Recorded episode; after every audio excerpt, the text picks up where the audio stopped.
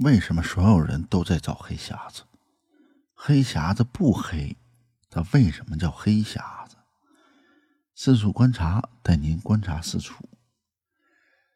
二十六号晚上，民航局长、副局长胡振江发布了东航 MU 五七三五机组人员已经全部遇难。这现在呢，正在找第二部黑匣子。黑匣子为什么叫黑匣子啊？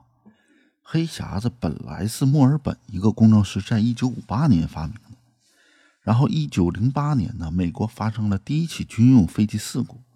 随着事故不断发生，就需要有一种知道事故发生过程原因的仪器。那么呢，在二战期间，这种飞行记录装备的仪器在军用飞机上应用。后来就又应用到了民航飞机上。它之所以被称作“黑匣子”，是因为当时飞机内所有的电子元器件都是放置在大小、形状都统一的黑色方盒内，所以叫“黑匣子”。当然，也有另外一种叫法，说什么呢？在电子信息技术中，把只注重输入和输出的信号。而不关注其中内部情况的仪器，通通称作黑匣子。那飞行信息记录系统就是一种典型的黑匣子式仪器，所以也叫它黑匣子。这套黑匣子它包括两套仪器，一个是飞行数据记录系统，一个是座舱音频记录系统。那么这次找到的就是座舱音频记录系统。也就是说，一个记语音，一个记数据。那么语音的已经找到了，数据的还没有找到。飞机通电以后啊，黑匣子将自动启动，记录飞机的相关运行状态和信息。根据民航要求，黑匣子数据是实时采集，并且必须保留断电前至少二十五小时的飞行数据和两小时的音频。记录数据它不能更改，那么一旦出了事儿，怎么去找到这个黑匣子？所以黑匣子的外表不是黑色的，而是醒目的橙色，并且呢，表面上还贴有方便夜间搜寻的这种反光标志。那又有朋友问了啊，那都飞机掉下来摔零碎了，那黑匣子不也零碎了吗？啊，大可不必啊。实际上呢，像这次黑匣子损坏的情况呢，不是特别多，因为黑匣子的这种技术标准它非常高。呃，黑匣子的抗坠毁能力呢是 TSO C 幺二四，具体的太专业的就不说了啊。呃，抗冲击性是三千四百克，啊，一千一百度高温火烧是六十分钟。海水浸泡三十天，并且呢有六千米深的深海压力要求，而且现在是能够抗二百六十摄氏度十小时的火烧要求，这能保证黑匣子在极端环境下能够保存自身不损坏。再加上呢，黑匣子通常安装在机尾，因为飞机的尾部不容易损坏。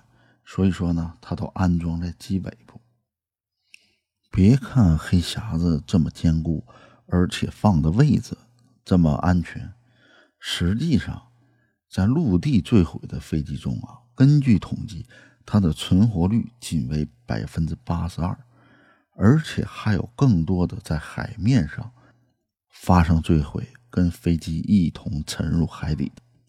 那如何避免这种事儿呢？为了解决水上事故后定位和打捞黑匣子困难，以及陆地黑匣子存活率达不到百分之百，那么抛放式黑匣子它应运而生。这种黑匣子可以通过坠毁感知传感器监控飞机触地或者坠海瞬间的参数异常，迅速使其与机体抛离抛放分离。原理啊，就跟咱们那个汽车的安全安全气囊是一样的，在发生事故的瞬间抛离机体，以避免随机体落入海底或者是撞坏。它的特殊设计呢，还可以让它保证以预定的姿态漂浮在海面上，并且能够通过无线电和卫星自动发送定位信号。有了以上的特点，抛放这黑匣子不但利于事后的搜寻和打捞，同时也作为传统黑匣子的备份，它能提高数据的存活率，而不至于像这次找着了一个，另外一个没找着。中国。这方面的技术虽然起步比较晚，但是呢，紧跟国际民航的标准，产品发展啊也经历了时代。现在呢，已经能够做到，并且超出 TSO C 幺二四 B 标准。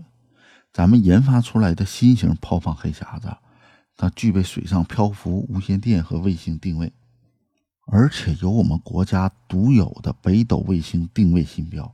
它可以在坠毁后，通过短报文的功能，直接向地面指挥中心发送警报和定位数据，以便第一时间准确的定位和搜救打捞，提高了事故救援率，缩短事故调查时间。这也就是为什么我们国家始终大力发展北斗系统。那么最后。最后，希望搜救人员能够找到第二部黑匣子，能够让事故的真正原因浮出水面。我是瑞兹猫哥，我们下期再见。